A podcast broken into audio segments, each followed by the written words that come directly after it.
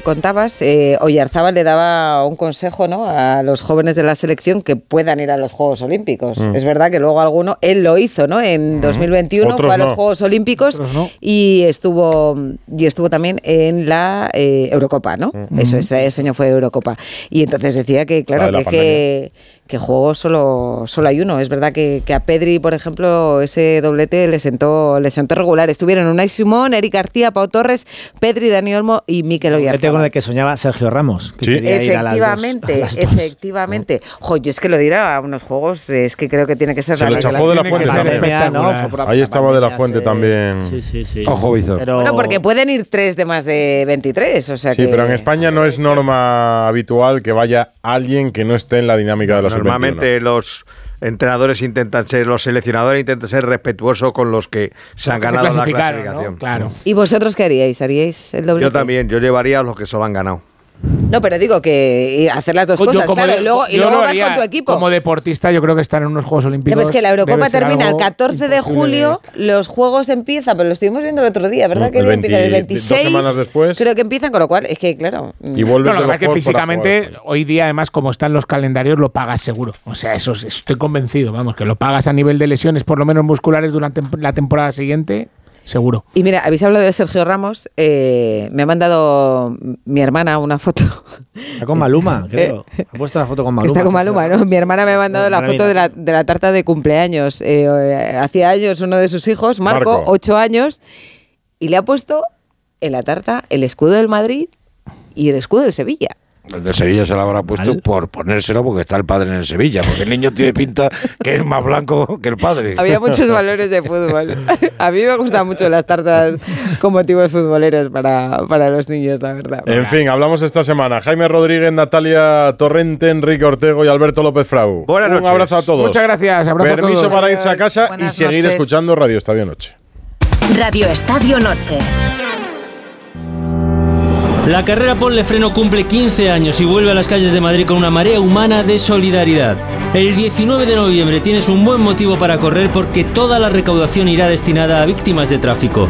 Y si no puedes venir a Madrid, apúntate a la carrera virtual y corre con nosotros junto a la Fundación AXA y con el patrocinio de CGA Red de Talleres. Inscríbete ya en ponlefreno.com. Ponle Freno y Fundación AXA, unidos por la seguridad vial.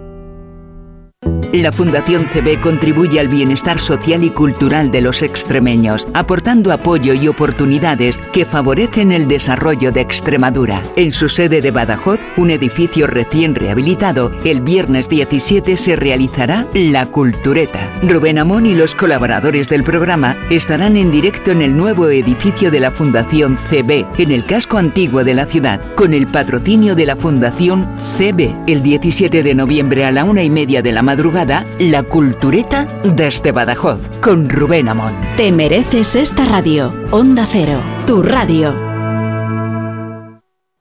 Winamax, con la semana del juego responsable. Radio Estadio Noche. Rocío Martínez y Edu Pidal. Mira, Edu, te voy a presentar a, a un deportista tremendamente original. A ver, Tiene 126 récords del mundo. ¿en qué modalidad? ¿En qué Eh, modalidades deportivas. Y tú sabes que Ah, mañana, hoy, vamos, no sé, vamos, el día 16 Bueno, ya es el día- 16 Por eso, yo es que para noche. mí hasta que no me meto en la cama no es el día. Bueno, pues es el Día Mundial de los Récords. Así que vamos a saludar a Cristian López, a nuestro recordman. ¿Qué tal? Hola, buenas noches. Muy buenas. bien. ¿Cuántos son? Son 126, ¿no? Justo, ahí estamos, con esos tres dígitos. Es, es el, que, el que más récords del mundo tiene en España. ¿Y del mundo cómo estás, Cristian? Pues muy bien, porque igual en cuanto a habilidades físico-deportivas, soy la persona que tiene más, así que muy contento. Oye, hemos visto el vídeo de tus dos últimos récords. Cuéntanos. Bueno, pues el primero fue el de la milla más rápida, los 1609 metros, botando un balón de baloncesto. Eh, tenía que bajar de los 4 minutos 28 segundos que tenía un americano. Y bueno, me decían que esto era una odisea imposible, que no se podía batir. Y a mí, cuando me dicen que algo es imposible, voy de lleno a por ello, pero vamos, con todas las de la ley. Y al final, pues he conseguido establecer ese récord en 4.23. Oye, pero esto, he estado haciendo la regla de tres, eh, yo soy de letras, pero esa 2.43 el kilómetro puede ser. Sí, sí, Sí, sí, hay que correr. es que es una barbaridad. principio. Sí, sí, ahí no te puedes relajar porque en cuanto te relajas un poco, se te va el tiempo y tienes que mantener el ritmo vuelta a vuelta. Y, y es verdad que la última vuelta, ya con el cansancio general, ya haces lo que puedes para llegar a meta como sea. ¿Y, y el otro? bueno, pues el otro consistía igual en, en una milla, pero esta vez con esposas. ¿Cómo con esposas? Sí, sí, esposas de metal, bien ajustadas en las muñecas. Y ahí, pues, claro, también implicaba una dificultad, pues... Pero, el- pero el con las dos manos esposadas. Sí, sí, con las dos manos. Sí, o sea, sí, como no cuando se lleva a un preso la policía. Totalmente. Tal cual. Madre Vamos, que, que si me ven desde fuera, eso parece otra cosa. Que parece que te has escapado, ¿no? De la policía. sí, Bien. sí, porque igual tuve que ir muy rápido y, y claro, pies para que te quiero, ¿no? Ahí hay que correr de lo lindo. Pero, pero vamos a ver, Cristian, porque claro, son récords. Yo no, no sabía de qué me hablaba Rocío. Y yo digo, son récords con eh, especialidades extrañas. Quiero decir, tendrás que Sí. buscar en el libro que nadie lo haya hecho, que si alguien lo ha hecho, tener en cuenta la marca. ¿Quién te da una idea de, por ejemplo, hacer esta última de las esposas? ¿Cómo Eh, se te ocurre? En 4.31, ¿eh? En 431, Pues, claro. Eso lo vi, lo vi publicado en uno de los libros Guinness de, de estos años anteriores y dije, oye, ¿por qué no lo intento? Ya que estoy haciendo mucho récord de, de carrera a pie, que es, eh, bueno, mi principal especialidad, dije, oye, pues vamos a, a ver qué tal se me da esto. Y claro, al principio no iba, vamos, eh, la primera milla que hice era a 5.33, 5.34, ni mucho menos estaba ahí en el récord, pero bueno, a base de practicar y, y de mejorar la técnica, sobre todo mejorar también, porque como no se puede correr con los brazos de esta manera, como siempre hacemos normal, pues había que trabajar más el- el- la musculatura del tronco, del core, y, y eso me ha ayudado muchísimo a avanzar rápido y, y seguir ahí, pues eso, a establecer una buena marca. Yo creo que normal es una palabra que no va contigo. Yo recuerdo, porque hemos contado muchos de tus récords en Antena 3 Deportes, recuerdo que, que yo creo que el primero que contamos era alguno de retro running, correr hacia atrás. Sí, sí, el retrorunning es una también de mis disciplinas favoritas.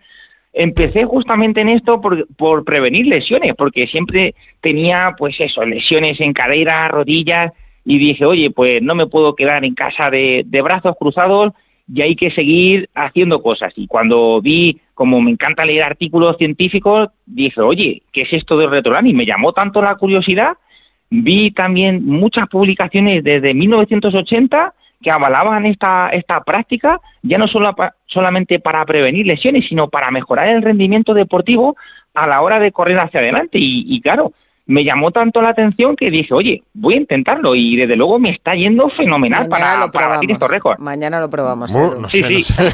Yo no lo hago ni sin la dificultad que le pone Cristian. ¿Cómo se homologa un récord Guinness, Cristian? Sí, pues hay dos maneras. Yo si mañana digo que subí 925 escaleras con 25 kilos en la espalda y un balón de baloncesto, ¿viene alguien Sí. contigo?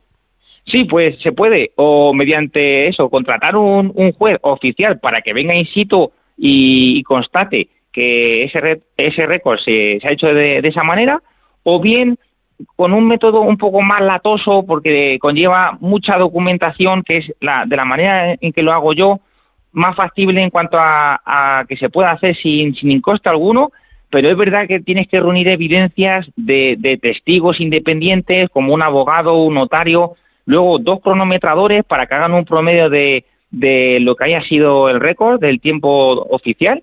Luego también te piden informes de arquitectos, ya no solamente escritos, sino también Una locura. Necesitas Me- todas las O sea, modalidades. es, de es mejor, es mejor lo del juez, pero ¿el juez de dónde viene? No, es que el juez vale El una juez- pasta.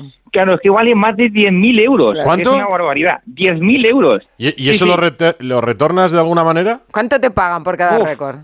Bueno, eh, no hay una recompensa económica, pero es verdad que luego me salen oportunidades pues para hacer una de las cosas que, que más me encantan, como es el de poder dar charlas motivacionales a niños, mayores, a todas las edades y sobre todo transmitiéndoles el mensaje de la superación, porque yo soy, bueno, yo tengo diabetes tipo 1 desde los 12 años y, y siempre, pues para mí siempre ha sido un motivo de, de superación más que un obstáculo y, y desde luego eso es lo que intento transmitir, vaya donde vaya. Oye, Madre eres de Toledo, de Cabañas de la Sagra, tienes 35 años, 126 récords. Eh, ¿Trabajas también? Sí, sí, bueno, esto de los récords es solamente una mínima parte porque, bueno, yo me levanto muy pronto y- y dejo los deberes hechos en cuanto a esto y luego ya a partir de las 9 de la mañana empieza ya mi, mi trabajo pues como profesor de universidad y luego como entrenador de atletismo y también de, de pádel, así que esto es un no parar. Las 24 horas, ya digo, se me quedan cortas. Ya, pero madre mía, 24 horas, ¿cuántas horas duermes al día? Pues duermo unas seis horas más o menos de media, seis horas que no está mal dentro de No, no, claro, es que si duermes 7 no te da tiempo. Y luego las aprovecha bien, como tú, Edu, que aprovechas Sí, muy bien las horas más del o día menos. también. ¿Y, y qué récord loco tienes ahora en la cabeza? Pues quiero batir el récord de los 10 kilómetros corriendo hacia atrás, que es una barbaridad también. ¿En cuánto en está? 40 45 minutos, Madre mía. O sea, Sí, 10 sí. kilómetros 45 minutos Hacia atrás. hacia atrás. totalmente. Mañana pruebo a hacer uno. Creo que no llego ni a medio. Pero grábalo, mira, necesitas un arquitecto, como era, un abogado, un notario. un notario. De todo. Oye, que pues nos ha encantado celebrar este día de los récords con nuestro recordman, que además Recordman, sí, es sí. muy simpático. Y te vamos a pedir, mira, todos los días cerramos Sí. el programa con una canción, así que hoy la eliges tú. Bueno, pues, eh, pues por el- cualquiera, por ejemplo, de la banda sonora de, de Rocky Balboa, por ejemplo, Eye of the Tiger. Eye of the Tiger, por ejemplo, me encanta. ¿Entrenas con ella o qué? Sí, sí, de hecho me la pongo y es como un mandamiento. Cada día, eh, entre esa canción y otras que, que me despierten un poco, que me activen y a seguir pues siempre al pie del cañón. Pues a tope de energía vamos a terminar contigo. Muchas gracias, ti. Cristian. Un verdadero placer, de verdad. Un fuerte abrazo. Igualmente. Adiós.